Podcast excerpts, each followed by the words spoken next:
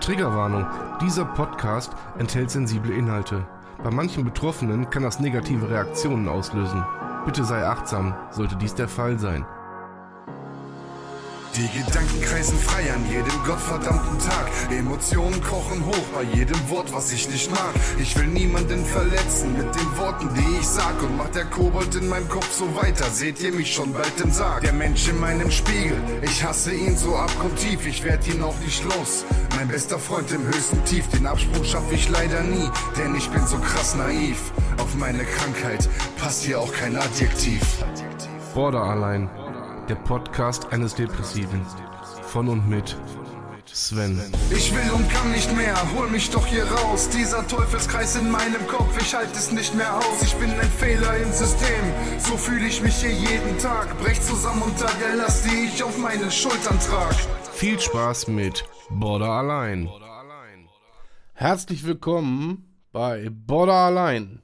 Heute starten wir die Interviewwoche mit der guten Moni aus Berlin. Hi Moni, Hallo.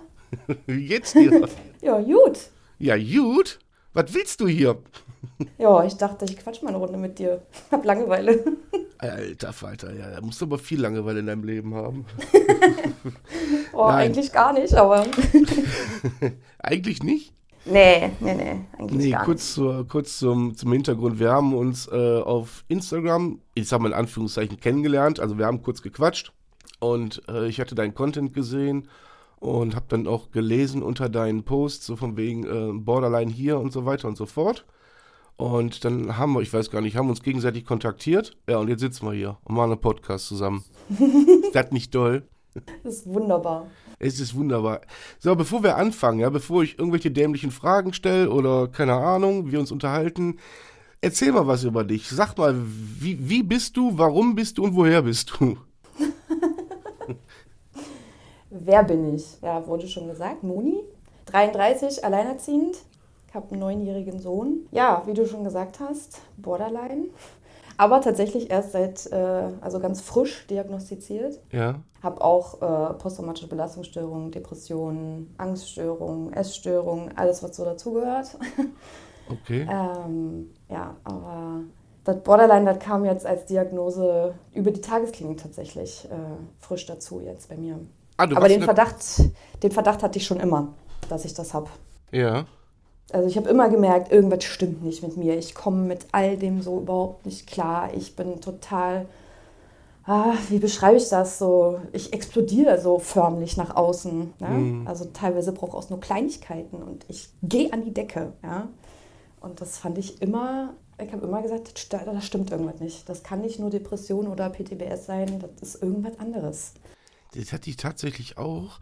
Ich bin nur niemals, wäre ich auf den Trichter gekommen, äh, dass, das, dass das Borderline wäre. Weil ich habe ganz ehrlich, ich habe Borderliner, habe ich glaube ich schon mal in irgendeiner Folge gesagt, immer, ich habe das abgestempelt wie alle anderen auch. So, das sind die Ritzer, die sie nicht alle haben. So, das Mhm. ja, war für ja, mich ja. Borderline. Äh, Ich hatte mich ja logischerweise nie damit beschäftigt und ich wäre auch niemals auf den Trichter von alleine gekommen zu sagen, ich bin Borderliner. Ja, ja, das verstehe ich. Habe ich vorher auch nicht gemacht. Ähm, ich hatte das halt einfach immer und habe es so hingenommen, dass es so ist. Ich bin halt so, ich bin ein impulsiver und temperamentvoller Mensch. Ja. Ähm, ich habe mich auch erst, jetzt lass mich nicht lügen, ich glaube letztes Jahr oder vorletztes Jahr war das, da war meine Therapeutin in Babypause. Und ich wollte diese Zeit nicht äh, einfach so dahin streichen lassen. Das waren fünf Monate, die sie weg war. Ähm, und ich habe dann angefangen, mich mit, diesem, mit dieser Thematik zu beschäftigen. Habe äh, meine Symptome mal untersucht, sage ich jetzt mal. Man soll Also ja eigentlich Dr. keine Google. Sachen, genau, man soll ja eigentlich nicht googeln, aber ich habe es gemacht. Ähm, und äh, habe mich dann in der Zeit auch belesen tatsächlich. Also ich habe äh, zwei Bücher über Borderline gelesen. Ich weiß nicht, ob du das eine vielleicht sogar kennst. Ich, ich finde den Titel allein schon total geil. Das passt Arsch auf einmal wirklich zu mir. Ähm, das heißt, äh, nee, ich hasse dich, verlass mich nicht. Äh, ich habe es immer noch nicht gelesen. Ich weiß aber, welches Buch du meinst. Ich habe im Mhm. Internet, kannst du Auszüge davon als PDF kannst du dir durchlesen. Das habe ich mir schon gegeben, aber das Buch selber habe ich noch nicht gelesen. Ja, ich habe das einmal komplett durchgesuchtet und habe mir mal alles so habe einfach mal gedacht, komm, markierst du einfach mal alles, so was auf dich zutrifft. Ne? Und ja, das Buch ist eigentlich durchmarkiert, kann man fast sagen. Keine weißen Stellen mehr. Ja. Scheiße. Und da kam ich dann auf den Trichter so, ey krass, vielleicht habe ich echt Borderline. Ne? Und habe da meine Therapeutin noch drauf angesprochen. Und ähm, die hat dann halt mit diesen, diesen Fragebogen gemacht. Es gibt ja diesen Mhm. Diagnosebogen. Mhm, genau, genau. Ähm, und dann hat sie sich aber schwer getan, mir diese, diese Diagnose zu geben. Also sie hat dann irgendwie gesagt, na, hm, könnte eine Akzentuierung der Borderline-Störung sein, Ja. ähm, müsste man aber genauer mal gucken. So, dann hatte ich eine ganz krasse Krise, dann ging es mir richtig schlecht. Das war im März letzten Jahres, hatte ich einen richtigen, also wirklich mit, ähm, ja, nicht mehr leben wollen und so. Mhm, Ne? mhm. Also es war ganz, ganz heftig, wo mir dann klar wurde, okay, ich brauche entweder wirklich mehr Therapie oder ich, ich muss in eine Klinik oder so. Und habe mich dann für eine Tagesklinik entschieden ähm, und bin dann im November letzten Jahres in eine Tagesklinik gekommen, hatte den Platz gekriegt und ja, da wurde dann direkt drauf geguckt. Ich hatte das auch äh, direkt gesagt. Hier könnt ihr da mal bitte drauf gucken, ob ich das vielleicht habe. Ähm, und äh, ja, die haben mich dann direkt in den, ich weiß nicht, ob das jemand kennt, das ist, äh, nennt sich Steps. Hast du davon schon mal was gehört? Mm, nee, weil ich bin schon mit der Diagnose in die Klinik damals. Mm, Ja, gut, okay. Ähm, nee, das haben die mir direkt am Anfang gesagt, dass ich doch mal in den Steps-Kurs gehen soll. Ähm, der war einmal die Woche, war nur so eine abgespeckte Version leider nur davon. Der ist eigentlich viel intensiver und viel detaillierter. Ähm, also eigentlich sind wir da nur, ähm, haben drauf geguckt, was ist Borderline eigentlich äh, sind, und sind die verschiedenen Schemata mal durchgegangen. Ja. Ja, und ähm, da fing es schon an, dass wir auch da einen Fragebogen ausfüllen sollten und am Ende kam eine Punktzahl bei jedem Schema raus.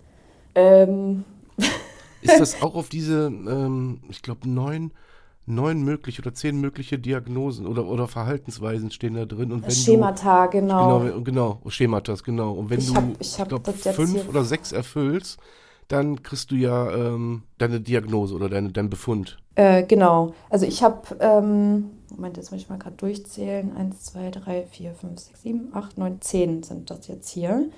Ähm, ähm, ja, das sind halt diese Sachen Misstrauen, Minderwertigkeit, Trennungsangst, ähm, Anfälligkeit für Leid und Krankheit, Selbstaufopferung, diese Sachen sind das, ne? Ähm, den Fragebogen habe ich gemacht, habe das alles ausgefüllt, habe die Auswertung gemacht und Ja. äh, war dann am Ende ziemlich erstaunt, weil die Punktzahlen alle ziemlich hoch waren bei mir. Ähm, ich habe das hinterher mit der Therapeutin mal so durchgesprochen und die hat dann auch gesagt, so, uiuiui, das ist aber ganz schön hoch bei Ihnen. so, und äh, ja, und auch in jedem Kurs, den ich dann gemacht habe, habe ich das auch immer gemerkt. So dieses, jedes Schema wurde sofort bei mir direkt angetriggert. Also wir haben dann immer kurz über Situationen aus dem Alltag gesprochen, ähm, wo wir das kennen, dieses Schema. Und äh, ich war dann immer sofort auch direkt drin. Also ich habe richtig gemerkt, wie meine Anspannung in mir drin wirklich wieder direkt nach oben geschossen ist. Ich habe wieder angefangen, am ganzen Körper irgendwie war total unruhig. Mein Fuß hat die ganze Zeit gewackelt. Also das ist bei mir, daran merkst du bei mir auch immer, ähm, okay, die ist gerade extrem angespannt. Ja. Ja. da baut sich gerade was auf. Ähm, und äh, da habe ich, dadurch habe ich das gemerkt, dass ich da wirklich richtig bin. Ähm, ja, und ich glaube, das war, jetzt lass mich nicht lügen, ich glaube zwei oder drei Wochen bevor ich entlassen wurde, habe ich diese Diagnose dann gekriegt. Ne? Also Okay. da wurde mir dann Wie gesagt, lange warst ja, du in der Tagesklinik? äh, neun Wochen waren das insgesamt. Okay. Also acht Wochen sind so normal anberaumt sozusagen Mhm. vom Tagesklinikaufenthalt. Ich habe dann um eine Verlängerung gebeten, ähm, weil wo es dann so Richtung Woche sieben ging, habe ich schon gemerkt, ey scheiße, mir läuft die Zeit davon. Ich bin noch nicht so weit. Ich fühle das noch nicht ähm, und habe halt um eine Verlängerung gebeten. Und da haben sie auch gesagt, ja, machen wir, macht auch Sinn. Ähm, aber tatsächlich ging es in dieser Verlängerung eigentlich nur noch darum, wie sieht die Weiterbehandlung aus ähm, und wie geht es generell so für mich jetzt weiter. Ne? Ja. Also um mehr ging es da eigentlich erstmal gar nicht. Ähm, aber diese Diagnose allein dann zu haben, war für mich, ich meine, für einige ist es ja immer so, oh mein Gott, ich habe diese Diagnose, wie schrecklich. Ne? Also ist ja auch nicht schön, wenn man so eine Diagnose kriegt. Ja? Das ist ja niederschmetternd eigentlich. Für mich persönlich war das eher so ein, wie so ein Aufschwung, so eine Erleichterung. Ich habe wirklich gemerkt, so, boah, oh, endlich habe ich was Greifbares, das Ding hat einen Namen. Ich weiß jetzt, was mit mir nicht stimmt und ich weiß jetzt, was ich tun kann, damit es mir besser geht. Ne? Ja, bei mir war es tatsächlich so, mich hat das erstmal komplett aus der Bahn geworfen, hm. als mir diese, diese, der, diese, diesen Befund um die Ohren geknallt hat. Mhm. ja, das glaube ich. Aber du hast recht, ich weiß, was du meinst. Dann hat dieses, ich habe es am Anfang immer dieses Ding in mir, äh, dann hat das endlich einen Namen. Ich weiß genau, was du meinst. Dann konnte genau. man wenigstens, wenigstens irgendwas anpacken. Richtig. Ja. ja und da, darum ging es mir halt, ne? weil ich, mir wurde dann auch die Frage gestellt, ja, wofür brauchen Sie denn jetzt diese Diagnose? Was macht das denn mit Ihnen? So, und das äh, konnte ich direkt beantworten. Ich sagte, ja, jetzt hat das Kind einen Namen. Ja. Ich, ich habe was Greifbares, ich kann das jetzt benennen. Also ich hatte vorher, hatte ich immer diese Verhaltensweisen und ich meine, das fing ja schon bei mir in der Grundschule an, dieses Gefühl von, ich bin anders, ich passe hier nicht rein, ich gehöre nicht dazu. Mhm. Ja, mhm. das, das habe ich in der Grundschule schon gehabt. Mhm. Bei mir fing das auch sehr früh an. Aber wie hat sich das denn bei dir geäußert dann? Wie hast, oder wie hast du dich dann geäußert schon in der Grundschule? Oder verhalten? Also, witzigerweise habe ich jetzt vor kurzem mal meine Grundschulzeugnisse durchgelesen. ähm,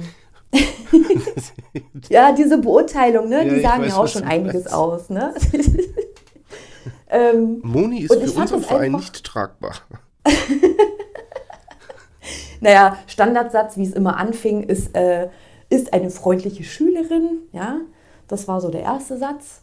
Und, äh, aber es ging immer, wirklich jede einzelne Bewertung ging dann weiter mit Schwierigkeiten mit Konzentration, mhm. Stimmungsschwankungen extreme. Ähm, in Konflikten war ich schwer davon zu überzeugen, dass ich vielleicht auch was falsch gemacht hatte. Also ich war dann immer sehr, ich habe doch gar nichts gemacht. Ja. Der ist doch das Arschloch, so. Ne? Ja, das habe ich bis heute noch. Das finde ich auch ganz gut. Spaß, Spaß. Ja, also grundsätzlich sind die anderen schuld. Ja, ja, genau. Ja. ähm, so rückblickend äh, finde ich das halt ziemlich interessant, ne? weil ähm, ich weiß halt so bruchstückhaft noch so ein bisschen, wie mein Verhalten damals halt war und wie mhm. ich mich gefühlt habe.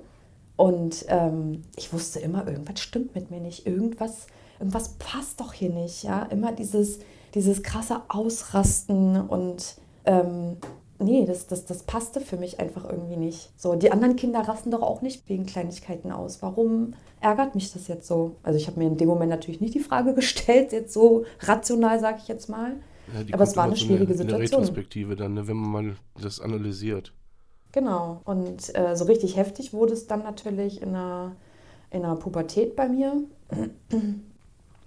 ähm, da habe ich das dann ganz extrem gemerkt, ne? dass äh, die ganzen Verhaltensweisen, die ich so hatte, das war schon echt heftig. Ähm, inwiefern? Ja, inwiefern? Das war A, diese krassen Wutausbrüche, die habe ich nicht nur gegenüber meinen, El meinen Pflegeeltern, also ich bin bei Pflegeeltern dann mhm. aufgewachsen mhm. ab dem sechsten Lebensjahr. Ähm, meinen Pflegeeltern gegenüber bin ich ständig ausgerastet. Mir selbst gegenüber war ich extrem hasserfüllt, mhm. habe mich selber verletzt. Ähm, auch äh, hatte mit zwölf den ersten Selbstmordversuch gehabt, oh. weil ich einfach nicht mehr wollte. Ich konnte nicht mehr. Oh. Ähm, ja, und was dann irgendwann auch anfing, waren dann diese ja, riskanten sexuellen Kontakte, die ich auch hatte, relativ früh. Erzähl weiter. Das war. ja, weil das deckt sich, das deckt sich tatsächlich mit meinen, mit meinen. Also ich kenne das, was du jetzt gerade erzählst, hätte ich jetzt von mir aus erzählt. Mm, okay. Genau ja, das Gleiche. Krass. Deswegen sage ich, das interessiert mich extrem. Ja, das, äh, ich weiß gar nicht mehr, wann genau das losging, aber ich glaube, ich war so 14, 15, wo ich so meinen ersten, ich sage jetzt in Anführungszeichen, Freund hatte. Mhm. Ähm, und da ging es los und ich hatte wirklich, ich meine, ich bin nicht stolz darauf, aber ich machte auch kein Geheimnis draus. Also wenn mich immer mal jetzt auch, wo ich meinen jetzigen Partner kennengelernt habe, ne? Wenn, da kommt ja dann irgendwann immer diese Frage, mhm. so am Anfang, wenn man sich kennenlernt, oh, mit wie vielen Männern hast du denn schon? Äh, Finde ich persönlich immer total beschissen, die Frage, weil was soll ich Ihnen sagen? Du, kann ich nicht mehr zählen? ja, weil, keine Ahnung. es sind einfach zu viele gewesen. Ja, ich sag dann immer, denkt in der Zahl zwischen 0 und 100. das ist... Ja, ja. werde ich mir merken. ja, aber jetzt weiß er es ja. Ja, ja, nee, das jetzt weiß er es ja. Ähm, ja, und das war aufgrund meiner wahrscheinlich schon damals vorhandenen Borderline-Störung. Mhm. mhm. Ja. Und äh, ich meine, ich weiß auch, woher das alles kommt. Es kommt nicht von irgendwoher, diese Störung. Ähm, mein Leben war, ja, man kann fast sagen, ich habe die Scheiße wirklich magisch angezogen. Okay. Ich bin so vom, vom Regen in die Traufe gegangen, kann man fast sagen. Also meinst du damit von, von normaler Familie in Pflegefamilie oder? Nee, nee, nee, normale Familie startete leider nicht. Also ich bin ähm, bei meiner Mutter habe ich die ersten vier Jahre gelebt. Mhm. Und die hat schon, boah, da war ich noch ein Baby, da hat sie meinen Stiefvater geheiratet. Ähm, und mein Stiefvater war ein Alkoholiker, gewalttätig und hat und, also mich persönlich äh, missbraucht, sexuell missbraucht, über vier Jahre lang. Scheiße. Und ähm, ja, das, äh, also da ging das ja schon alles los. Ähm, und dann bin ich mit vier Jahren vom Jugendamt da rausgeholt worden, mit meinen Geschwistern zusammen, die noch dann damals da waren. Und dann bin ich erstmal im Kinderheim gelandet. Mhm. Ja, und da habe ich dann zwei Jahre verbracht, ähm, wo die Zustände tatsächlich auch nicht so rosig waren, sage ich jetzt mal. Ja, weil die waren da völlig unterbesetzt und haben sich nicht wirklich um alle Kinder kümmern können, wie sie es hätte machen sollen. Gut, ist jetzt so gelaufen. Und mit sechs Jahren bin ich halt in eine Pflegefamilie gekommen. Ähm, das erste Jahr war für mich persönlich, äh, ja, ich habe gedacht, ich bin im Himmel. Okay. Ja, weil ich, ja, weil ich, ich hatte Sachen, die ich vorher nicht hatte. Das kannte ich nicht. Ich hatte. Jetzt Mutter, auf materieller hatte- äh, Ebene gesehen oder wie meinst du? ja, ja, ja. Ich hatte ein eigenes Zimmer. Ich hatte Klamotten. Ich habe jeden Tag Essen bekommen. Ich habe Aufmerksamkeit bekommen. Man hat mit mir gespielt. Ne? All diese Dinge. Das, ich, ich kannte das nicht. Das war für mich völlig neu. Und ich habe mich so pudelwohl gefühlt und ich war so glücklich, ähm, bis diese Familie das zweite Pflegekind bekam und ich äh, diesen Unterschied gespürt habe, wie sie mit mir umgegangen sind und wie sie mit meinem mit dem anderen Pflegekind umgegangen sind. Ja. So und äh, damit ging es dann richtig los. Also bist, du dann, bin, bist du dann praktisch zurückgestellt worden? kann man so sagen, ja. Also ich bin, also bei meinen Pflegeeltern, um das jetzt mal zu benennen, bin ich emotional verwahrlost. Okay. Also ich habe da wirklich es nichts an, an Selbstwert hat, da, hat man da aufgebaut bei mir. Also es wurde nicht gelobt. Ja, ich wurde eigentlich immer nur klein gemacht. Ich äh, habe keine Umarmungen gekriegt. Ich wurde nicht getröstet. Ja, er wurde, also mein, das andere Pflegekind das Mhm. war ein Junge, der wurde immer irgendwie bevorzugt. Wenn der mal geweint hat, dann wurde er getröstet, dann wurde er geknuddelt. So, das sind all die Dinge, die hätte ich mir auch gewünscht. Sind, ja? die denn, sind die denn von Anfang an nicht geschehen, diese Dinge? Oder waren die, als du sagtest, ich war im Himmel, äh, waren die da äh, gegeben? Oder war das von Ähm. Anfang an so, dass du äh, da keine emotionale, wie soll ich sagen, Zuwendung bekommen hast? Ja, das ist jetzt schwierig, das so zu sagen, weil für mich fühlte sich das schon so an, als hätte ich es bekommen. So, Oder, Aber oder es aus dem ja Fakt im heraus, dass du gesagt hast, boah, ich hab, äh, ihr wird sich um mich gekümmert, weil ich habe ein Zimmer, ich habe regelmäßiges Essen. Das ist ja schon mal erstmal, ist das ja ein Step nach oben, wie es besser gar nicht mehr geht. Und ich glaube, ich weiß nicht, ob man den Fokus dann direkt schon darauf legt, ähm, dass, äh, dass man auch emotionale Nähe bekommt. Ich glaube, das merkt Mhm. man tatsächlich dann erst, wenn, wie in deinem Fall, ein anderes Kind dazustößt. Weil dann, Genau. sie, dann tun sich erst die Unterschiede auf. richtig, richtig. Und ich denke mal, dass es daran auch gelegen haben wird. Also, die hatten auch drei eigene Kinder. Auch Ja. noch, okay. Genau. Und da, also das konnte ich trennen. Das, das war für mich ähm, verständlich, dass die eigenen Kinder irgendwie anders behandelt werden als ich. Das konnte ich irgendwie nachvollziehen. Ne? Ja. So, das, das war für mich verständlich. Aber als dann ein anderes Pflegekind dazu kam, weil mit dem stand ich ja sozusagen auf der gleichen Stufe, wir hatten beide die gleichen Voraussetzungen und trotzdem wurde der bevorzugt. Ne? So. Und das war wieder eine Sache, da habe ich, das habe ich nicht verstanden. Und dann ging das los. Ne? Dann habe ich geguckt, wa warum ist so. Ne? Ähm, und ich habe es nicht verstanden. Und ich habe wirklich, ich habe zehn Jahre da gelebt ähm, und ich habe jeden einzelnen Tag um die Liebe meiner Mutter gekämpft. Ich wollte einfach nur von ihr geliebt werden, mehr wollte ich nicht. Ja, und ich habe diese Liebe nie gekriegt. Man sieht es auf Fotos, ja, ganz extrem, wie sie dann immer mir so die Schulter zudreht. Ja, und ich klammer mich sozusagen richtig an sie ran. Oder ich habe, äh, ich glaube, da war ich mit meinem Sohn schwanger. Da hatte ich tatsächlich mal einen riesen Umzugskarton von ihr geschickt gekriegt, von meiner Pflegemutter. Und äh, Da war alles drin, was ich dieser Frau gemalt, gebastelt, geschrieben. Das hat die dir zurückgeschickt? Ja, das hat sie mir zurückgeschickt. Alter. Und erstmal das allein war ja schon eine Klatsche. Ähm, und als ich das so durchgeguckt habe, das war. Ich, ich habe wirklich Rotz und Wasser geheult, weil mir dadurch erst bewusst geworden ist, wie sehr ich eigentlich um diese Liebe gekämpft habe. Ja, und wie sehr du eigentlich recht hast mit deinem, mit deinen, also mit den Äußerungen, die du jetzt tätigst, dass da, dass da einfach nichts Emotionales da gewesen sein kann Ja, von Anfang an. Ich meine, wie viel, wie viel, also wie herzlos muss man denn sein, dann ähm, jemanden die ganzen Sachen zurückzuschicken, so von wegen, das ist ja nichts anderes wie verschwinde aus meinem Leben. ja, Das ist ja wie, wie ein Abschiedsgeschenk. Genau, genau. Krass. Ja, die hat mir das auch total übel genommen damals, als ich da ausgezogen bin. Das ist ja aus meinem eigenen äh, Tun sozusagen entstanden, dass ich da raus bin. Ja, normalerweise hätte ich da, das, das war ja eine Langzeitpflege sozusagen. Ähm, Die mindestens gegangen wäre, bis du 18 gewesen wärst, schätze ich. genau, Ja. genau. Ähm, und ich bin ja mit 16 schon Ja, da raus. ja. Na? Und das Krasse war ja, ich habe ja mit, mit 13, glaube ich, war das, das war nach meinem ersten Selbstmordversuch, habe ich ihr gesagt, ich will hier weg, ich kann nicht mehr. Ich, ich gehe lieber zurück ins Kinderheim, ja, als hier zu bleiben. Ich kam Okay. damit nicht mehr klar. Es war zu viel. Ja, und ähm, Wenn, wenn ich ganz Das- kurz dazwischen äh, grätschen darf, war das ein Selbstmordversuch, ähm, den man auch wirklich als solchen deklarieren kann, oder war es ein Hilfeschrei, wenn du das jetzt bewerten musst im, im Nachhinein? Also ich, ich habe es gemacht, wirklich, weil ich sterben wollte. Okay. Das, das war definitiv da. Ich war aber jung und wusste nicht, wie man es anstellt. Ja. Ja, Gott sei Dank. Ähm, ich habe, ja, heute sage ich auch, Gott sei Dank hat es nicht geklappt. Ne? Ich habe, äh, ja, ich hatte ein Hochbett und habe versucht, da mit dem Schal mich irgendwie, ne? Ah, ich verstehe. Ja. Ähm, Haben das deine, äh, deine Pflegeeltern mitbekommen? nein, Okay.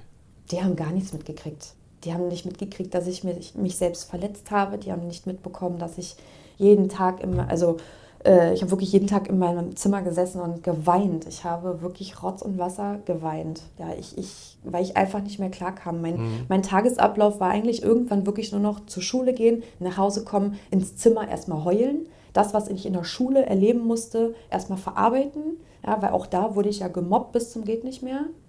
Ähm, Wie hat sich das da äh, bemerkbar gemacht? Also dieses Mobben? Weil du anders Ja. warst? Oder? Ja, ja, ja.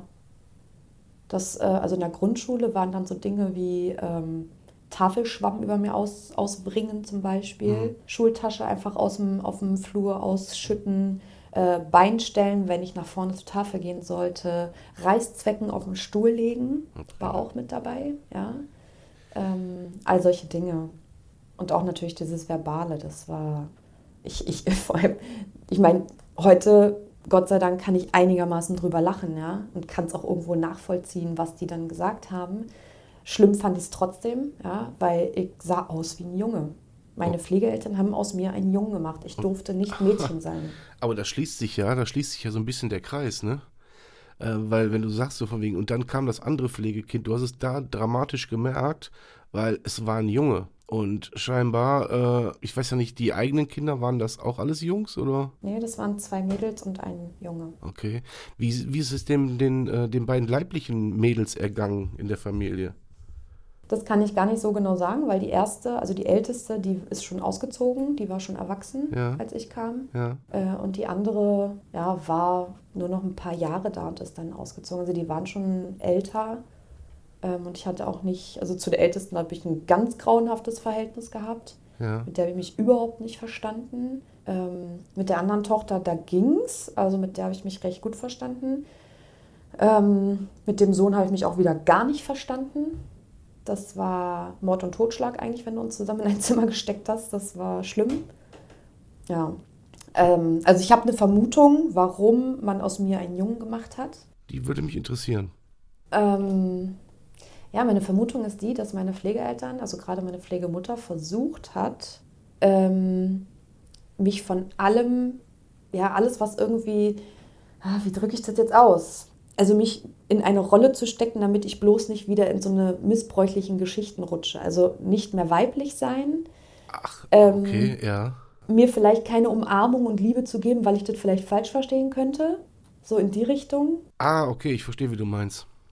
Ja, Ja, ich verstehe, dieses, wie du dieses meinst. Vermeiden einfach, ne? Damit dieser Vorwurf einfach nicht nochmal erhoben werden kann. Vielleicht in die Richtung, ja. Ich, also Okay. es ist nur eine Mutmaßung. Ich werde niemals ein klärendes Gespräch mit denen haben, das weiß ich. Ja.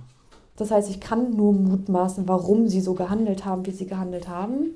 Ähm, ich weiß aber, dass das, also die Grundbausteine für meine Borderline-Erkrankung wurden ja in der frühen Kindheit gelegt, mit dem Missbrauch. Und verstärkt wurde das Ganze mit dieser, mit dieser emotionalen Verwahrlosung. Ja, das, äh, da hat sich das nochmal richtig ausgebildet und verstärkt. Und, ne, und allein dieses, dieses, dieser Glaubenssatz, den ich habe, ich bin es nicht wert, geliebt zu werden. Hm. Ja, was habe ich denn bei meinen Pflegeeltern gelernt? Ich habe mir ein Bein ausgerissen, damit die mich lieben. Ja, ja. Ich wollte einfach nur geliebt werden und sie haben es nicht getan. Ich habe es nicht gekriegt. Und wenn ich noch so viele Gutscheine, Bilder oder was auch immer gemacht habe, ja, und überall stand immer, Mama, ich hab dich lieb. Hm. So, und das, also auch, auch dieser emotionale Druck, der da manchmal ausgeübt wurde. Das eine Mal war ja, wo ich äh, ausziehen wollte, das erste Mal mit 13, wo ich gesagt habe, ich gehe lieber ins Heim zurück. Da hat meine Pflegemutter zu mir gesagt, so, alles klar, du willst hier raus. So, dann sind wir jetzt nur noch für dich Felicitas, ja. Ähm, du nennst uns nur noch beim Vornamen. Mama und Papa gibt's nicht mehr. So, das war für, das war für mich ganz schlimm. Also auch gar keine Anstalten gemacht, dass dann spätestens dann, wenn das, wenn das 13-jährige Kind kommt und sagt, ich will nicht mehr, auch keinerlei Anstalten gemacht, die Situation irgendwie von sich aus zu verbessern. Nee, nee, nee, weil ich war ja die Schuldige. Ich war ja sowieso mal an allem schuld. Wenn irgendwas verschwunden ist, Moni hat's geklaut. Ja, wenn ich irgendwas erzählt habe, wurde mir nicht geglaubt, weil Moni lügt ja sowieso. Und in der ganzen Zeit war aber das andere Pflegekind, also der Junge, auch noch Bestandteil der, der Pflegefamilie. Ja, ja, ja. Und damit ist logischerweise dann, schätze ich, anders umgegangen worden. Ja, richtig. Ja, krass. genau. Krasse Nummer. Ich meine, viele Pflegefamilien, die kriegen ja auch, äh, nicht viele Pflege, die, die kriegen ja Geld dafür, dass sie das machen, ne? Und auch gar Ja. nicht mal wenig. Richtig. Ähm, ja. Hast du das denn irgendwann mal, ich sag mal, so Institutionen wie dem Jugendamt gegenüber geäußert? Gab's mal, da gibt es ja eine, eine regelmäßige Begehung, nennen wir es mal. Ja, ja. Und ja, äh, ist darauf reagiert worden? Das war ja das Schlimme, ne? weil meine Pflegeeltern dann beim Jugendamt ja geäußert haben, ach naja, ne, die will Aufmerksamkeit, die hat ja so ihre Probleme. So. Ich meine, der, der äußerliche Schein ja, war ja perfekt. Das war ein Riesenhaus, ein riesen Grundstück mit Garten, ja. Da waren Haustiere, ich hatte mein eigenes Zimmer. Es war ja alles da, was ich brauche, um glücklich zu sein. Warum beschwere ich mich denn? Ich undankbares Kind. Ja, das, das, das war ja sowieso das Schlimmste überhaupt. Deswegen war für mich zum Beispiel Weihnachten, ja, deswegen fand ich deine Weihnachtsfolge auch so gut. Weihnachten ist für mich auch ein ganz, ganz schlimmes Thema. Weil für mich Weihnachten nach außen hin, wenn du es objektiv betrachtest, war Weihnachten perfekt bei meinen Pflegeeltern. Ja, richtig schön mit Weihnachtsbaum, wirklich alles hat geleuchtet, überall Kerzen, Räuchermännchen und hast du nicht gesehen, ja. Ähm, für mich war aber ab einem gewissen Alter, war Weihnachten für mich total schlimm, weil ich zu Weihnachten immer einen Gutschein bekommen habe ähm, für einen Reiterhof, was jetzt so per se erstmal gut klingt. Jetzt aber die Vorgeschichte dazu. Ja. Ich war mal in den Herbstferien auf dem Reiterhof und habe reiten gelernt. War total happy darüber, war total glücklich.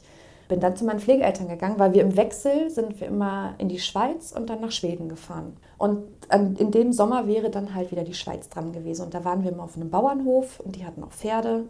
So habe ich gesagt, oh Mama, voll cool, ich kann ja jetzt reiten. Kann ich ja meine Reitsachen mit in die Schweiz nehmen, dann kann ich da bestimmt auch mal reiten gehen.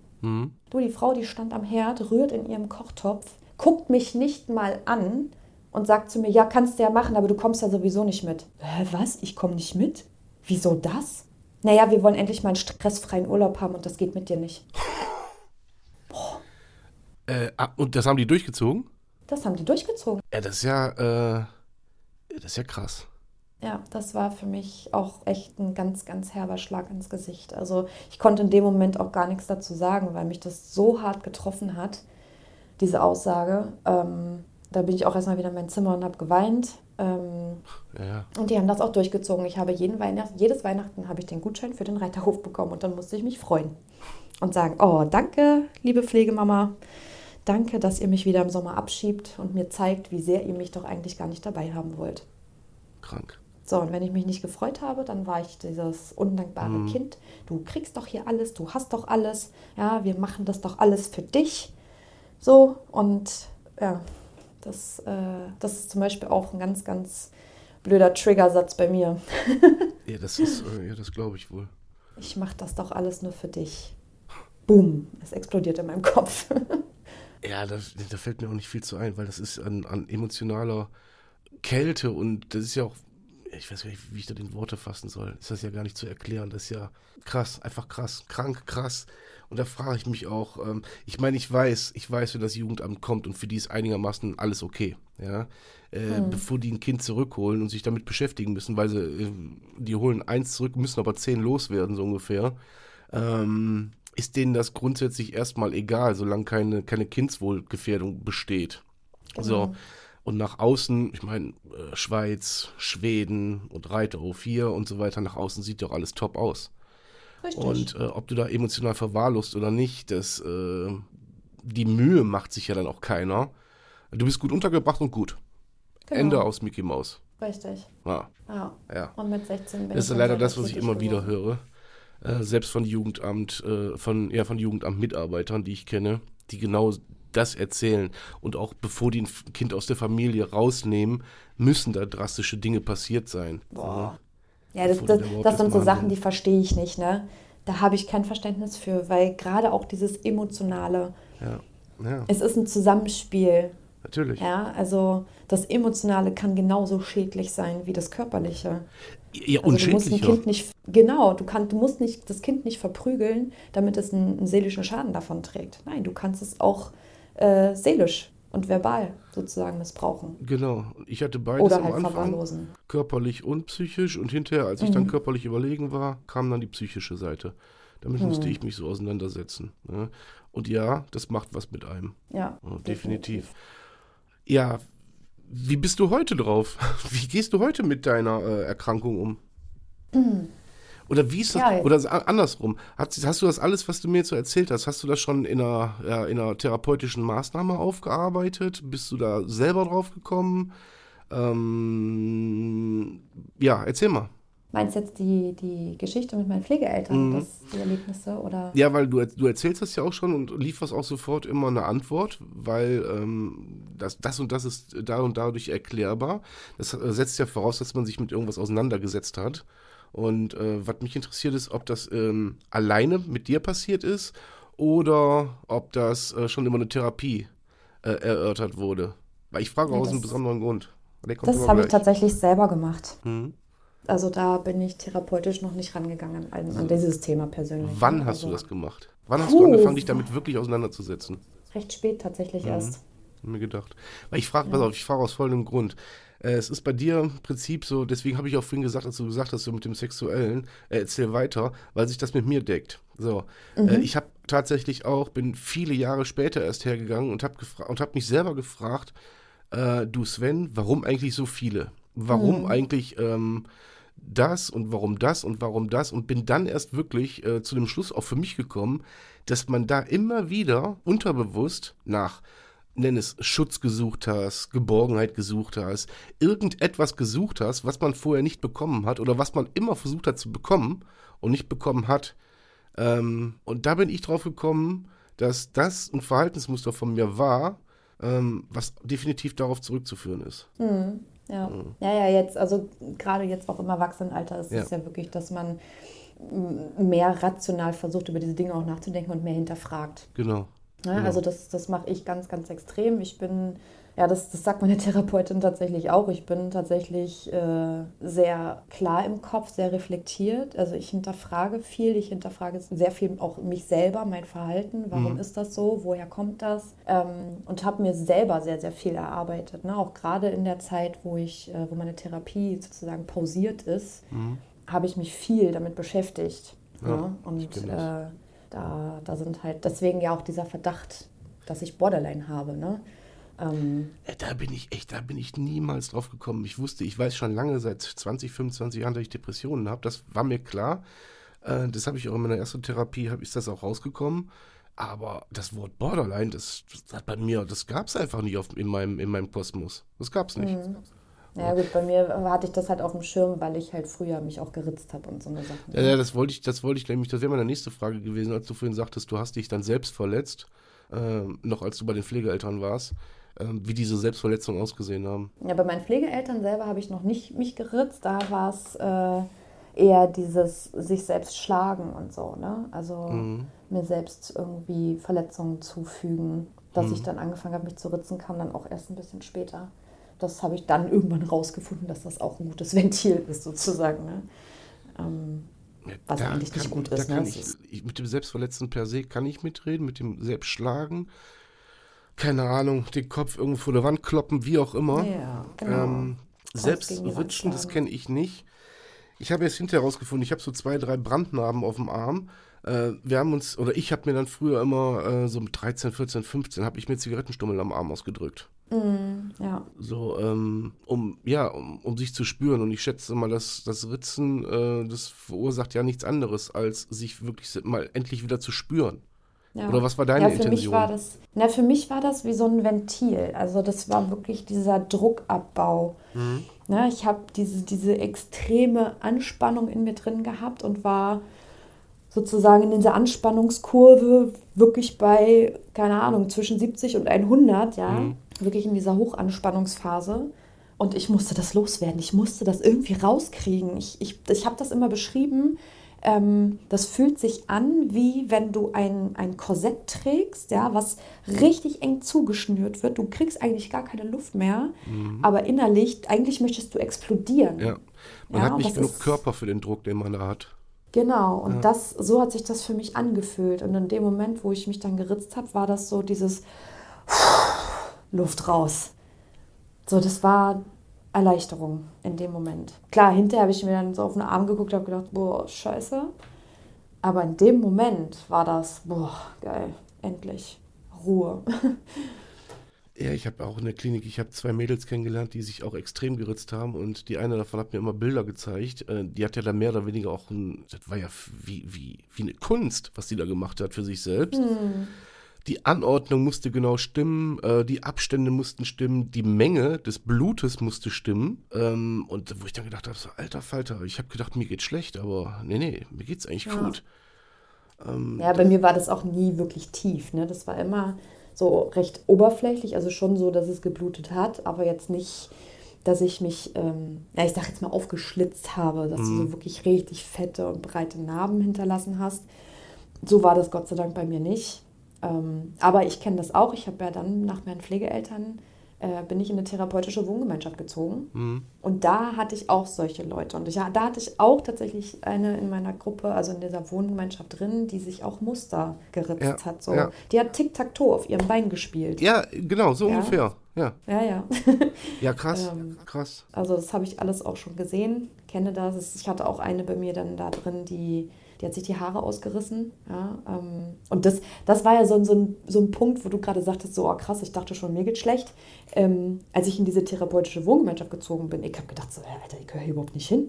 Alles irre. Was, ja, ist ja. denn, was denn hier los. Alter? Die eine, die ist total dürre. Mhm. Ja, die nächste, die, die schlitzt sich die Arme auf, die andere spielt Tic-Tac-Toe auf ihren Beinen, die nächste reißt sich die, die Haare aus. Was mache ich hier? Was, ich bin doch eigentlich ganz normal. Ja, Ja, ja, scheiße. Nee, Ne? nee, ist man nicht, ist man nicht. ja, ja. ja. Zu dem Zeitpunkt war mir das ja auch noch gar nicht klar, ja. Ähm, ich konnte zu dem Zeitpunkt zum Beispiel auch überhaupt nicht damit umgehen, dass jemand zu mir kam und zu mir gesagt hat, so, hey, wie geht's dir eigentlich? Wie war dein Tag? Das kannte ich nicht. Ich war voll überfordert damit. Ja, das glaube ich dir. Ja, ich habe, glaube ich, ein Dreivierteljahr hat das gedauert, bis ich da mal geredet habe. Vorher habe ich nicht gesprochen. Ich habe mir gedacht, so, Alter, was will die jetzt von mir? Ja, komm, ver- verzieh dich mal. Lass Ja, ja Ruhe, aber ich, ja, ist ja nun mal so, äh, was man nicht gelernt hat, ne, kann man ja auch nicht. Genau. Das ist ja genau. einfach so. Wenn da plötzlich jemand kommt und Interesse zeigt, dann denkst du auch so, Alter, lauf ab. Ja, ja. ja, vor allem ist es dann bei mir auch ganz krass, dieses Misstrauen. Ne? Mhm. Was will der jetzt von mir? Ja, ja, Warum interessiert denn das? ja. So, Ich das, das. Äh, ne, weil dieses Misstrauensschema ist ja zum Beispiel bei mir auch äh, recht stark ausgeprägt. Das ist bei mir an Stelle 3 mit 21 Punkten. ähm, ich Das vermute hört sich immer ein bisschen an wie der Essensplan bei. Weight Watchers. ja, ja. Kann man fast so sehen, ja. Nee, Ähm, Spaß. Nee, das ist äh, wirklich schlimm. Und das ist auch teilweise heute noch so, auch mit meinem Partner. Ne? Also da gibt es so Momente, weiß ich nicht, der bringt mir einfach so Blumen mit. ja, ich und der erste Gedanke da, ist, was hat er ausgefressen? Genau, so. ja, ja, ja, warum? Ja, ja. Warum bringt er mir jetzt Blumen mit? Warum? Was Womit habe ich das verdient? Was soll das? Äh, Genau, was, was stimmt genau. da nicht? Dieses, dieses Annehmen einfach mal Mhm. und Danke sagen, Alter, das kann ich überhaupt nicht. Ne? Auch Komplimente annehmen, wenn mir jemand sagt so, oh, du, du bist aber heute hübsch, da denke ich dann so, äh, was stimmt mit dir nicht? Ja, vor allem, weil eine man Brille selber auf. morgens in den Spiegel geguckt hat und denkt so, Alter, ich wasche Ja. dich jetzt, aber leiden kann ich dich nicht. genau. So. Ich gehe mal den Kadaver waschen. Ja, ja, ja, genau so ist das. Ich, ich kenne das. Wenn du in den Spiegel morgens am Duschen guckst und denkst so, Bäh, Ja, nee, genau. komm. Lass das. Ja, Lass das, das, äh, das bringt uns nichts.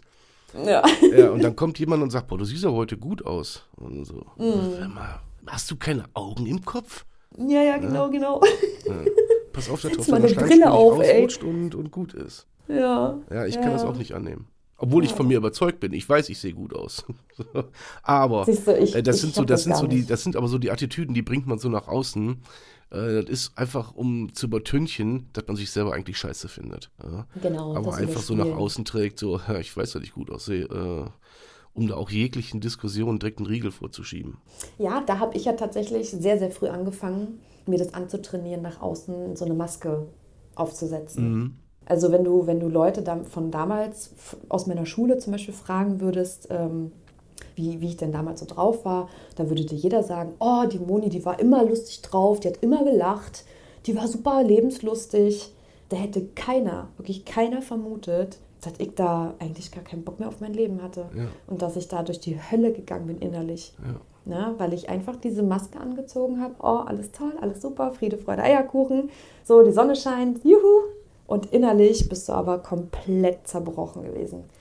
Ja, diese Art von Maske, die hat jeder irgendwie, die äh, wirkt sich bei jedem anders aus. Bei mir war es immer, ähm, bis ich das akzeptiert habe, war es immer so, dass ich das wirklich mit Impulsivität und ähm, ähm, früher dann auch mit Gewaltausbrüchen und so weiter kompensiert habe, damit keiner auf den Trichter kommt, ich bin schwach. Ich bin Ja. eigentlich, bin ich hoffnungslos verloren. So, Ja. so habe ich das für mich immer ja, kompensiert halt. Ja. Ja, aber die Maske fällt irgendwann. Naja, Die fällt irgendwann. Das, das ist, äh, also gerade bei mir in Beziehungen war es ja, also da spätestens ist bei mir die Maske sowieso immer gefallen. Mhm. Wenn ich heute so daran zurückdenke, wie ich damals mich verhalten habe in Beziehungen, ja, ähm, wow. Also da, teilweise sitze ich hier heute und denke mir, oh mein Gott, ich schäme mich. Okay. Ja, weil ich, ich war ganz, ganz fürchterlich. Also dieses, dieses Verhalten kommt manchmal heute noch raus. Ja, Ja. das ist dann aber in ganz krassen Konflikten. Da kann ich dann richtig eklig werden. Ja. Und das ist die Seite, die damals ständig da war. Dieses ständige, ähm, ja, dieses herablassende Fertigmachen und so. Das, äh, ah, das war eklig. Das ist eine ganz Ja, abartige Seite es, an leider. Gottes, ja. Es ist widerlich. Also ich habe es vor kurzem tatsächlich äh, in einem Streit mit meinem Partner gehabt wieder. Da kam die Seite wieder raus. Es tut mir auch jedes Mal so leid, ne? Also im Nachhinein, in dem Moment selber checke ich das eigentlich so gar nicht, weil ich dann so da drin bin und ich, ich, ich nehme das nicht wahr in dem Moment. Ja. Ne? Und dann bin ich in dem Moment einfach so und fange dann an, auch, wirklich zu piesacken, richtig. Also Man, man, man beschwört das praktisch herauf. Man muss das jetzt äh, zu Ende bringen.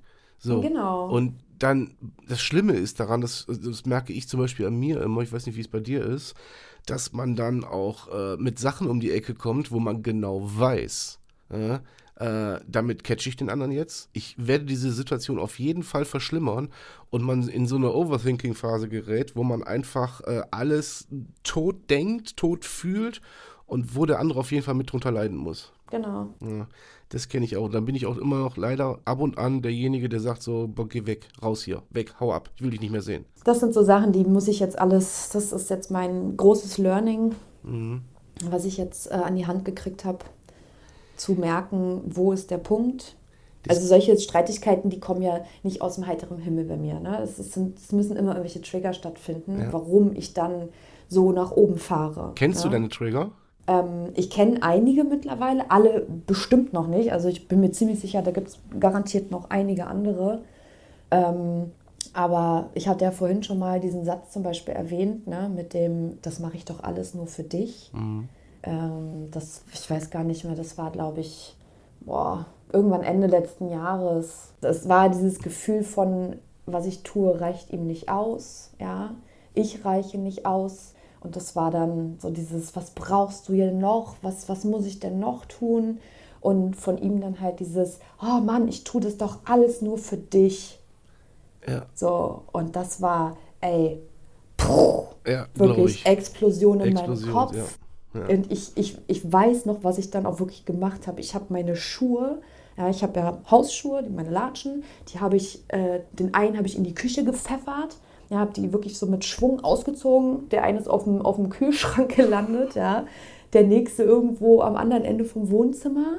Ja, habe ihn wirklich angeschrien, bin auf die Knie gefallen, habe gesagt, was soll ich tun? Soll ich jetzt auf die Knie fallen, hier die Füße küssen? Was soll ich machen? Ja, und das, oh, und dann bin ich nur noch aufgestanden, bin ins Schlafzimmer gegangen und mir war wieder danach wirklich einfach irgendwo gegenzuschlagen, meinen Kopf irgendwo gegenzuschlagen. Das war mhm. so heftig wieder ich, ich kam gar nicht klar. Und dann habe ich aber angefangen, wirklich in die Matratze reinzuboxen. Ich, ich war wieder voll drin. Ne? Und das, äh, das war auch echt krass. Und der nächste Trigger, der beim letzten Streit war, das war die Äußerung von meinem Partner.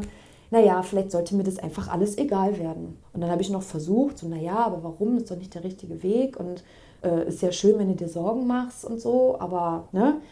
Also habe versucht, da irgendwie so die Kurve zu kriegen, so rational denkend mhm. noch. Ähm, aber er hat davon, der hatte nicht aufgehört. Er hat dann immer wieder gesagt, nee, es sollte mir einfach egal werden. Es sollte mir einfach egal werden. So, und dann ist es bei mir einfach durchgebrannt im Kopf. Ja, weil ich direkt so ein Angstgefühl gekriegt habe. Ja. Ähm, und dann bin ich einfach irgendwann wirklich noch zu meinem Partner hin und habe gesagt, so weißt du was, dann mach es, dann, dann, dann, dann ist dir halt einfach alles scheißegal, weißt du was? Ich kenne dieses Gefühl, wenn ich jemandem scheißegal werde. Mhm. Ähm, das habe ich zehn Jahre gehabt bei meiner Pflegemutter. Dann werde weiterhin noch mehr zu meiner Pflegemutter. Ich komme schon damit klar. So, und das war der Punkt, da hätte ich aussteigen müssen. Da hätte ich schon aussteigen müssen. Ja. Habe ich aber nicht. Nee, macht man dann auch nicht. Nee, dann bringt man es genau. zu Ende.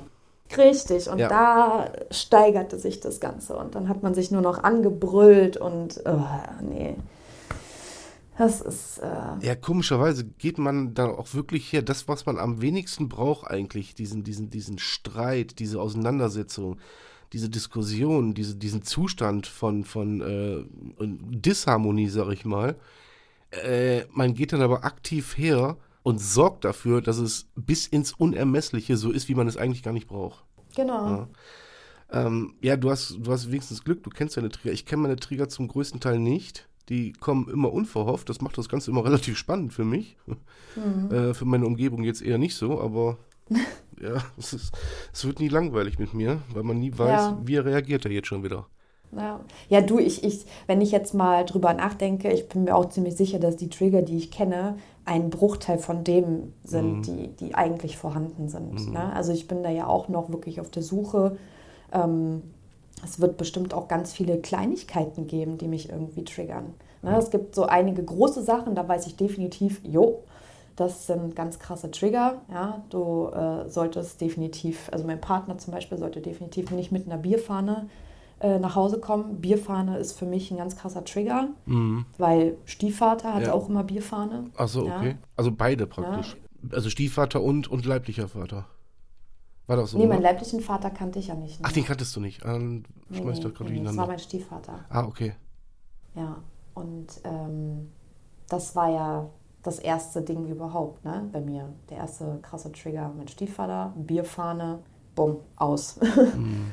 Und, ähm, ja, und das dann, aber das, das dann im Zusammenhang auch noch mit dem Missbrauch, ne? Genau. Das Krasse ist ja, was ich immer wieder so heftig finde, ist, warum wir uns oftmals, gerade so die traumatischen Dinge, die wiederholen sich ja im Leben. Ja, klar. Oftmals. Und ich hatte das tatsächlich vor nicht allzu langer Zeit. Ähm, habe ich tatsächlich eine Beziehung zu einem Mann geführt, der eins zu eins wie mein Stiefvater war.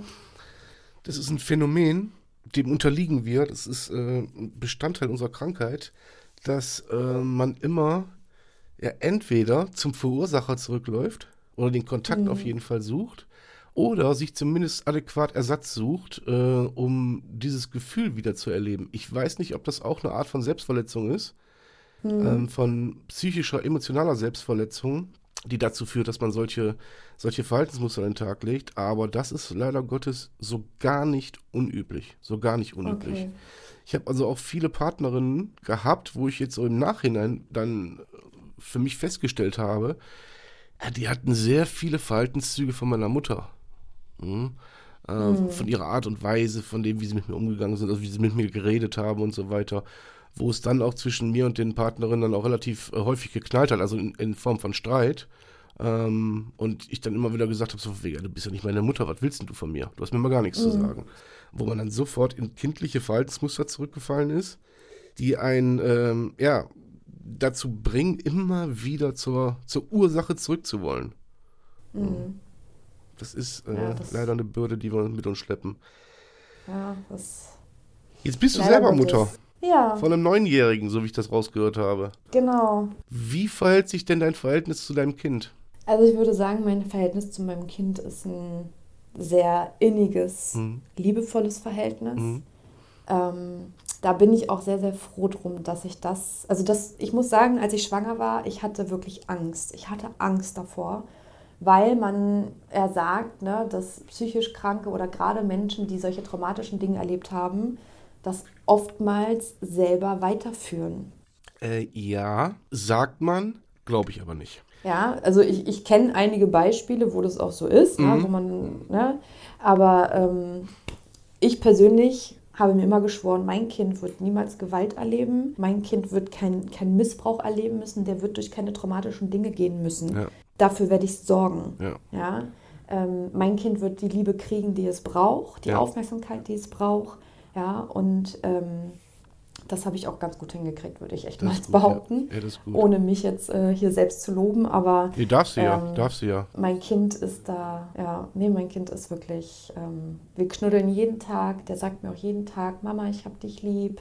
Ich sage ihm das auch jeden Tag und zeige ihm das auch. Ne? Also das ist mir so wichtig, dass mein ja. Kind spürt, meine Mama hat mich wirklich lieb. Ja, ne? das ist mir und, auch extrem ähm, wichtig bei meinem Sohn. Oder bei ja. meinen Kindern, ich habe noch eine Tochter. Ja, und ich gehe auch ganz offen um mit diesen ganzen Sachen. Ne? Ja, ich auch. Also mein Sohn weiß auch über alles Bescheid. Mhm. Äh, mein Sohn ist jetzt 14, er wird 15. Der weiß, wie ein Handy funktioniert, der weiß, wie ein Podcast, was ein Podcast ist. Mhm. ähm, der kriegt dann natürlich auch alles mit, aber ich rede auch generell offen mit ihm darüber. Ja. Ähm, ja gut, einem, einem Neunjährigen das zu erklären, ist nochmal ein bisschen anders. Das ne? ist eine andere Hausnummer, auf jeden Fall. Das versuchen irgendwie kindgerecht äh, dem zu verklickern, was mit Mutti da jetzt nicht stimmt. Ne? Ja. Weil es ist ja jetzt nun mal so, ich, ich, ich, ich habe jetzt kein gebrochenes Bein, was man sehen kann. Ja, ja, genau. Genau. Also äh, das versteht halt so ein Kind nicht wirklich so, okay, Mama sagt, ihr, ihr geht schlecht, aber ist doch alles gut. Ja, so. meine Tochter ist auch neun und wenn die dann ähm, schon mal irgendwas mitbekriegt hat und dann so eigene Diagnosen stellt, wie äh, Papa, hast du Kopfschmerzen, dann sage ich grundsätzlich auch ja. Also ich lüge dann auch nicht rum. Und wenn ich mhm. irgendwann merken sollte, auch bei ihr ist der Punkt erreicht, wo, ähm, wo ich ihr jetzt sagen kann, was das eigentlich genau ist, wo ich der Meinung bin, dass sie es versteht, äh, werde ich da auch kein Geheimnis draus machen, auch bei ihr nicht. Ja. Ja, das auch gerade das jetzt mit der neuen Diagnose, das, also das habe ich meinem Kind auch versucht. Ähm, ich, ne, man kann einem Neunjährigen nicht erklären, was Borderline ist. Nee. Kannst du nicht. Nein. Das, was ich ihm aber erklären kann, ist, weil er tatsächlich, wir hatten mal das Gespräch, ähm, da habe ich wirklich angefangen zu heulen, weil mein Kind mir gesagt hat, in solchen Situationen hat er Angst vor mir. Ich kann es verstehen, das habe ich ihm auch signalisiert. Ich habe gesagt, deine, deine Angst ist definitiv berechtigt, das ist okay. Ja, die Angst darf da sein, weil in diesen Momenten, wenn ich dann mal so ausflippe, mein Kind kann der überhaupt nicht, der, der versteht gar nicht, warum ich jetzt ausflippe. Ja, warum, warum rastet meine Mutter jetzt aus, weil sie ihren Gürtel nicht findet. Mhm. Ja? ich kenne das. Ja, ja das, ja, klingt total das. bescheuert, ja, ne? aber bei mir ist das es jedes Mal der Schlüssel. Ja, ja. Ja, oder ein Schlüssel, ist ja, ist ja scheißegal. Es ist, es ist irgendwas, was ich nicht gefunden habe. Es war an dem Morgen war es der Gürtel, ja. Ich bin völlig aus der Haut gefahren. Ich war so mhm. wütend, das, das war unfassbar. Und äh, ja, mein Kind versteht das dann in dem Moment nicht, ne? dass ich dann da so rumfluche und auch wirklich laut werde und irgendwas durch die Gegend schmeiße oder so. Ne? Mhm. Ähm, Und ich habe aber hinterher immer mit ihm gesprochen, also wenn ich wieder klar war im Kopf, ähm, und habe ihm immer versucht zu erklären, dass das alles überhaupt nicht seine Schuld ist, dass er auch damit überhaupt nichts zu tun hat. Ähm, weil ich, ich habe da echt Angst vor, dass er denkt, dass ich wegen ihm sauer bin oder dass, dass er dafür verantwortlich ist. Weißt du, wie ich meine? Ja, ja, klar, das ist ja das erste, die erste Intention von dem Kind, dass es dann sagt, oh, das ist meine Schuld, dass Mama ausrastet. Völlig Genau. normale Reaktion. Das Kind sucht immer erstmal die Schuld bei sich, ist so. Ja. Weil ja, genau. warum, warum fällt Mama sich plötzlich ganz anders? Ich bin mit Mama alleine, kann ja nur ich schuld sein. Genau. Und dass sie genau. keinen Bezug zu einer Krankheit haben, das brauchen wir nicht drüber reden, das ist ja wohl klar. Ja, ja, und das habe ich ihm halt versucht, so ein bisschen zu erklären, dass es da Dinge gibt, die mich halt in einen Zustand versetzen, die überhaupt nichts mit ihm zu tun haben. Und äh, ich habe jetzt tatsächlich schon das Feedback bekommen, ja, von meinem Kind, da war ich so glücklich drüber. ähm, weil ich ja jetzt in der Klinik war, ich habe da ja einiges gelernt. Ich habe da ähm, A, über diese ganzen Schemata ne, von der Borderline-Störung Ja. habe ich viel gelernt. Und auch ähm, habe Skills kennengelernt, ja, den Umgang mit Skills. Ähm, Oh, und das würde mich interessieren. Welche greifen bei dir? Entschuldigung. ja, können wir gleich mit mal einklinken. Ja. Ähm, aber mein Kind hat mir jetzt, wo ich in der Klinik war, das Feedback gegeben, Mama, du rastest gar nicht mehr so oft aus. Ach, cool. Und das war für mich so, oh wow, cool. Ja, das ist doch geil. Das, es, es bringt was. Ne? Also klar, es gibt immer mal wieder Momente, wo ich echt, boah, Ja, da man- da darf- in mir, auf, ne? Das darf man auch nicht überbewerten. Das gibt es, glaube ich. Das gibt es bei jedem. Ob egal, ob der eine Krankheit hat oder jeder klingt mal aus. So. Ja. Aber wenn das Kind dann schon kommt und sagt, boah, es ist doch schon viel, viel besser geworden, äh, das ist ja schon eine Wertschätzung und auch vor allen Dingen für dich so ein, so ein äh, ja, guck mal, es wird wirklich besser. Ja. Das ist ja auch so, eine, so, so ein Feedback von dem Kind dir gegenüber, ist voll geil. Und vor allen Dingen Ja. immer ehrlich gemeint. Richtig, gerade von Kindern Ja. ist sowas immer Ja. ehrlich gemeint. Also das, das ist das Schöne. Ja, schön. Ja. Erzähl mal, Skills, welche greifen bei dir? Ja, welche greifen bei mir? Ich habe zum einen Tabasco. Das ist so mein Worst-Case-Szenario-Skill sozusagen. Also das nutze ich wirklich, wenn es ganz krass ist. Damit beginne ich sozusagen. Ähm, hau mir da Tabasco dann auf die Zunge. Und ähm, ja, und dann gehe ich halt immer weiter runter. Ne? Das ist halt so diese Skillkette sozusagen. Dann gibt es ähm, scharfe Bonbons, so Fischermans, ne? die, die brennen halt übelst vorne an der Zungenspitze. Ich, ich reibe dann immer mit der Zungenspitze über den Bonbon. Das, das äh, ja, gibt halt einen ganz krassen Reiz an der Zunge. Ähm, dann habe ich, äh, ich habe auch noch so ein, wenn ich das jetzt beschreibe, ich weiß nicht, ob du weißt, was ich meine. Es gibt so einen Igelball, Ja, ich weiß. der ist aber, der ist aber aus Metall. Ja, ich weiß. Den rollt man sich dann so über die Arme. Genau, zum Beispiel, ich habe den halt in der Hand und der ist halt so schön klein und den kannst du richtig fest drücken. Ja. So, und das ist halt auch nochmal, der hat einen ganz krassen Reiz, ne? Also der tut ja eigentlich schon weh, wenn du den so ein bisschen auf die Handfläche drückst. Ähm, und den habe ich dann richtig fest im Griff in dem Moment, ne? Und das hilft, das hilft ungemein. Ja? Und ähm, ja, was habe ich noch? Ich habe noch saure Bonbons. Äh, nee, Quatsch, Kaugummis sind das auch. Diese, na, wie heißen Center die? Shocks? Center Shock. Ja. Genau, Center Shock. Weil ich, ich hasse sauer eigentlich total, aber in Ich dem auch. Moment brauche ich das dann. Ähm, wenn du merkst, oder nee, andersrum gefragt, wann weißt du, wann du einen Skill anwenden musst? Da frage ich auch wirklich aus Eigennutz, weil ich krieg's oftmals nicht hin, weil mein einziger Skill, der bei mir wirklich wirkt, ist es tatsächlich, mich vor mein Mikrofon zu setzen und irgendwas zu machen. Ja, sei es ein Podcast einsprechen oder wie auch immer. Ich muss irgendwas Kreatives machen. Ich habe Chili-Bonbons versucht, ich habe kalt duschen versucht, ich habe, äh, ach, was weiß ich, was ich nicht schon alles versucht habe. Nur, ich habe diesen, ich, wie soll ich sagen, ich finde diesen Absprung nicht zwischen, okay, du musst jetzt einen Skill anwenden, zu, scheiße, ist zu spät, hättest du mal besser. Ähm, ich habe den Dreh da noch nicht raus, muss ich ganz ehrlich sagen. Bei mir greift nicht ein Skill, der so auf, auf jeder Skillliste zu finden ist. Und die Skilllisten sind ja lang. Ja, das stimmt. So, und bei mir greift aber nicht wirklich was. Ein Chili-Bonbon, ja, ist nett, aber bringt mich da jetzt auch nicht wirklich äh, aus der Situation raus. Wann merkst du das, dass du einen Skill anwenden musst? Das ist tatsächlich gerade mein, mein Punkt, wo ich lernen muss. Also ich habe Okay. diese Sachen da. Ja, Ähm, ich habe rausgefunden, welche gut sind. ja, Ähm, was zum Beispiel auch noch gut greift, habe ich jetzt gar nicht mit aufgezählt, ist zum Beispiel ein Kühlakku. mhm. Den habe ich mir auch in der Klinik ganz oft geholt, wenn ich wieder, gerade so aus dem Steps-Kurs, ne, wenn ich da wieder rauskam, so mit einer ganz krassen Anspannung, bin ich immer sofort zu den Schwestern ins Büro gegangen und habe mir so einen, so einen Kühlakku geholt, Ähm, ich habe mir das dann auf die Handgelenke gelegt oder hinten in den Nacken oder so. Mhm. Ähm, nee, aber da geht es jetzt bei mir jetzt auch drum, weil ich das nämlich auch zu meiner Therapeutin gesagt habe, was du gerade sagst. Ne? Ich, ich kriege es nicht hin, in den Situationen dann wirklich in diese Tasche zu greifen. Ja. Also ich habe sowohl zu Hause einen Koffer, ja, wo ich die Sachen drin habe, und ich habe für unterwegs so, ein- so ein Notfalltäschchen, was ich immer dabei habe, ja, wo ich nur reingreifen muss. Aber ich mache es dann in dem Moment nicht. Und das ist das, was ich jetzt lernen muss. Ja, und ähm, Ah, Dann sind wir beide so praktisch in derselben Phase. ja, kann man sagen. Ja. Meine Therapeutin hat mir jetzt aber eine Aufgabe gegeben, weil sie gesagt hat, äh, na, passen Sie auf, es ist ja so, die Feuerwehr, die übt ja auch nicht nur, wenn es brennt. Oder ich kenne den Spruch. So, also die üben, machen ja auch Trockenübungen. Die müssen Ja, ja, ja, auch genau. vorher schon üben. Ne? Das heißt, ich soll meine Skills auch mal in nicht Hochanspannungsphasen nutzen. Mhm. So, aber gut, ich muss zugeben, ich habe es die Woche nicht hingekriegt. Nee, kriege ich auch nicht hin. Ich hatte die, Hausauf die Hausaufgabe hatte ich auch.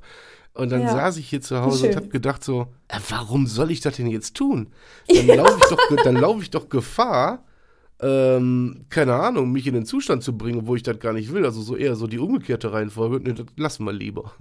Ja. So, nee, nee, Oh, schön, dann bin ich, bin ich- bin ich ja nicht alleine. Nee, nee, nee, also da bin ich ganz bei dir, ich verstehe dich auch.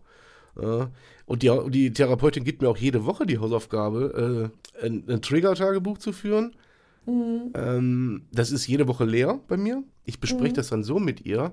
Ähm, aber wenn ich im Zustand bin oder war, dann ist das bei mir teilweise so schlimm, dass ich dann auch äh, ja nicht mehr darüber nachdenken will und schon mal gar nicht in irgendein Tagebuch reinschreiben will. Bin einfach froh, dass es dann weg ist.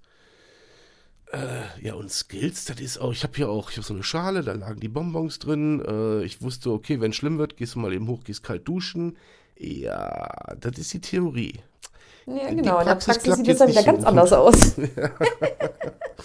Ach, herrlich. Ja, gut, dann sind Was wir. ich aber, was ich tatsächlich noch richtig habe, ist, ähm, kennst du Akupressurringe? Äh, ja, die hat bei mir mal, bei Amazon hat bei mir mal die Dinger gezeigt. Hab die aber noch nie tatsächlich selbst benutzt. Also mir persönlich helfen die. Okay. Das, ähm, ich benutze die total gerne. Ich habe den, äh, ich habe zwei Stück habe ich in der Klinik geschenkt gekriegt von einer Mitpatientin. An meinem ersten Tag werde ich nie vergessen, war ein super schönes Erlebnis für mich. Ähm, und die sind auch, ich setze jetzt auch gerade hier und habe das Ding in der Hand. Ne? Okay. Also ich habe den immer, das ist ein Teil, das habe ich immer irgendwie greifbar. Das habe ich in der Jackentasche oder ich habe es direkt schon in der Hand. Wenn ich weiß, ich, ich äh, gehe in Gespräche rein, Mhm. so wie jetzt, ne, wir zwei, da habe ich mir den direkt geholt, weil ich mir gedacht habe, so komm, wir sprechen drüber. Ähm, das Für kann sein, dass dass- da was hochgeht. Genau. Ah, So. dann, aber guck mal, dann wendest du ja den Skill schon im Vorfeld an. Du machst ja gerade praktisch Genau, das, das ist der einzige, den ich immer anwende. Mhm. Aber wenn es dann, der, das ist zum Beispiel ein Skill, der bringt mir nichts mehr, wenn ich in der Hochanspannungsphase bin. Nee, dann bringen dir nur noch die krassen Skills was. So, da brauche ich halt diesen harten Shit, Ja, ne? ja, ja. So, da mache ich allerhöchstens den Ring kaputt. Das ist alles, was passiert. Ja, ja, nee, dann brauchst du wirklich den harten Shit, das ist richtig. Ja, Das ist richtig. Dann muss es entweder richtig brennen oder du musst dir ja schon fast Frost, äh, Frostschäden irgendwo reinholen oder wie auch immer. genau. Ähm, genau. Dann sagen immer viele, äh, ja, von wegen, ja, ihr tut euch ja trotzdem weh. Ja, wir tun uns weh, aber wir verletzen uns nicht. Das ist der große Unterschied mit den Skills. Genau, Das ist ja der Sinn und Zweck der Sache, dass die Gedanken umgeleitet werden durch diese, durch diese Impulse, durch diese Schmerzimpulse. Aber Genau. ich sag dir ganz ehrlich, wenn ich in der Hochanspannung bin, ne, dann denke ich an alles, aber nicht an den Skill. Aber nicht daran. Nee. Ja. nee, nee. Ja, das ist wie mit Wehen. In den Wehen, da, da denkst du auch nicht drüber nach. Das fand ich damals total geil, als ich im Vorbereitungskurs war. Da wurde mir dann gesagt, na, während einer Wehe sollen sie dann mal gucken, wie lange geht die Wehe denn? Ja. Alter, Alter, mach die ich war Scheiße froh, weg! Dass, dass ich in dem Moment nicht alleine war, war ich so froh drum, weil ich hätte niemals in dem Moment auf die Uhr geguckt und die Sekunden gezählt. Leck mich am Arsch, ey. Ja, oder die Wehenpause. Da hätte, ich war froh, dass der Scheiß jetzt gerade mal pausiert und ich mal kurz durchatmen konnte. Ich hab da nicht auf die Uhr geguckt, um zu wissen, so, ah, jetzt kommen sie alle fünf Minuten, ich muss ins Krankenhaus. Hä? Nein. oh, nee. Ja, hör mal. Ähm, wir sind eigentlich schon, aber wir sind schon weit drüber. Äh, Stunde ist eigentlich, aber ist egal. Aber eine Frage habe ich noch. Wie ist das mit, mit Liebe bei dir? Und zwar Hm. nicht die Empfang, die zu empfangene, sondern die, die von dir rausgeht. Bist du fähig dazu? Phasenweise. Mhm. Es, es ist schwer. Es ist wirklich sehr, sehr schwer. Es ist wirklich ein Kampf teilweise. Mhm. Also ich bin fähig zu lieben. Ich bin noch der festen Überzeugung, Borderliner können lieben. Die Frage kriegt man ja immer mal wieder gestellt. Ja? Ähm, aber es ist äh, immer ein ziemliches Hin und Her bei mir. Also es war jetzt eine lange Zeit wirklich äh, dieses, dieses, ich weiß, ich liebe dich, aber ich fühle es nicht. Ja. So, weiß nicht, ob du es kennst, aber das Ja, äh, ist... zu gut, nur zu gut. Und Eins das, zu eins, den halt Satz, den echt... sch- du, den Satz, den du da jetzt gerade gesagt hast, den setze ich so oft ein. Äh, ich weiß das, aber ich fühle es nicht. Ja, ja, und das ist bei mir auch leider sehr, sehr oft. Es gab jetzt vor kurzem wieder mal so einen, so einen Hochmoment, da habe ich es auch wieder gefühlt. Und das war wieder so ein, ich meine, wir Borderliner haben es ja, äh, es ist ja Fluch und Segen, diese wahnsinnigen, intensiven Gefühle, die wir haben. Ja, die negativen ist zwar scheiße, dass wir die dann so intensiv haben, aber die positiven haben wir dann auch so intensiv. Ne? Und das hatte ich jetzt vor nicht allzu langer Zeit mal wieder. Das war ein wunderbares Gefühl, aber ich wusste auch, das wird nicht immer bleiben. Ne? Ähm, und jetzt ist es halt wieder, ja, es geht eher wieder in die andere Richtung, dass ich sage, ja, ich weiß, ich liebe dich, aber im Moment fühle ich es nicht wirklich. Wie geht dein Partner damit um? Ja, es ist schwer, ne? Er will es natürlich auch fühlen können von mir, dass ich ihm das zeigen kann. Ich versuche es dann auf andere Art, ihm das zu zeigen. Also erstmal allerhöchsten Respekt an deinen Partner. Wie du mir vorhin im Vorgespräch gesagt hast, hört er auch meinen Podcast, also möchte ich auch hier einen schönen Gruß an ihn senden. Äh, Ja. Und erstmal meinen absoluten Respekt dafür, dass er es überhaupt aushält. Ich weiß, Ja. ich weiß, wie schwer das für die Partner ist. Ja, definitiv. Ich sag Ich habe da auch wirklich, äh, ich sag auch immer wieder, ich habe einen Sechser im Lotto. ja, Auch wenn es immer wieder wahnsinnig schwierig ist und wir uns auch immer wieder triggern gegenseitig. Aber ich habe noch nie im Leben einen Mann an meiner Seite gehabt, der so viel Verständnis hatte, der sich auch damit beschäftigt hat. Ja. Ja. was ist das überhaupt für eine Krankheit? Wie äußert sie sich? Ja. Ja. Ähm, und auch so viel Rücksicht auch nimmt. Ne? ist eher so ein Frauending, Das- sich dann wirklich äh, mit dieser Krankheit auseinanderzusetzen. Das machen die wenigsten Männer, so wie ich das ähm, in Ja. vielen Gesprächen mitgekriegt habe, weil die sagen irgendwann, weißt du was, du gehst mir am Senkel da mit deinem Scheiß. Ähm, Genau. Tschüss. Ja. Richtig. Die wenigsten gehen her und machen sich dann wirklich eine Platte. Ähm, ja, wie du schon sagst, wo kommt's her? Was ist das eigentlich, dieses Borderline? Wer oder was bist du? Was machst du mit ihr? Ja, genau. Ja, ja, Ja, ich- und er ist auch halt echt noch am, ja, er ist auch echt am Lernen, ja, auch immer noch. Und er hat auch gesagt, äh, dass das, was du auch schon gesagt hast, was Beziehungen mit Borderlinern angeht, das sagt er auch immer wieder, es wird mit mir einfach niemals langweilig. Ja, dabei wünschen wir uns eigentlich, dass die irgendwann sagen, boah, bist du langweilig, weil dann heißt, das- heißt das im Umkehrschluss automatisch, jo, haben wir es geschafft. Ja? ja, ja, Es genau. ist, es ist überstanden. Ähm, es ist ja, ist ja so, es ist ja nun mal nicht heilbar. Ja? Und wie du vorhin so schön sagtest, und dann kommen diese Situationen wieder und dann bin ich überfordert und das würde uns einfach unser Leben lang begleiten. Und äh, wenn man da einen Partner hat, der das mitmacht, dann Chapeau. Wirklich Hut ab, Ja, wenn ich einen hätte. Ähm, ja, finde ich, finde ich richtig gut von ihm. Muss ich. Props an deinen Freund. ja, ja. Gut, Moni. Hat er verdient. Ja, hat er, hat er verdient. Hat er verdient.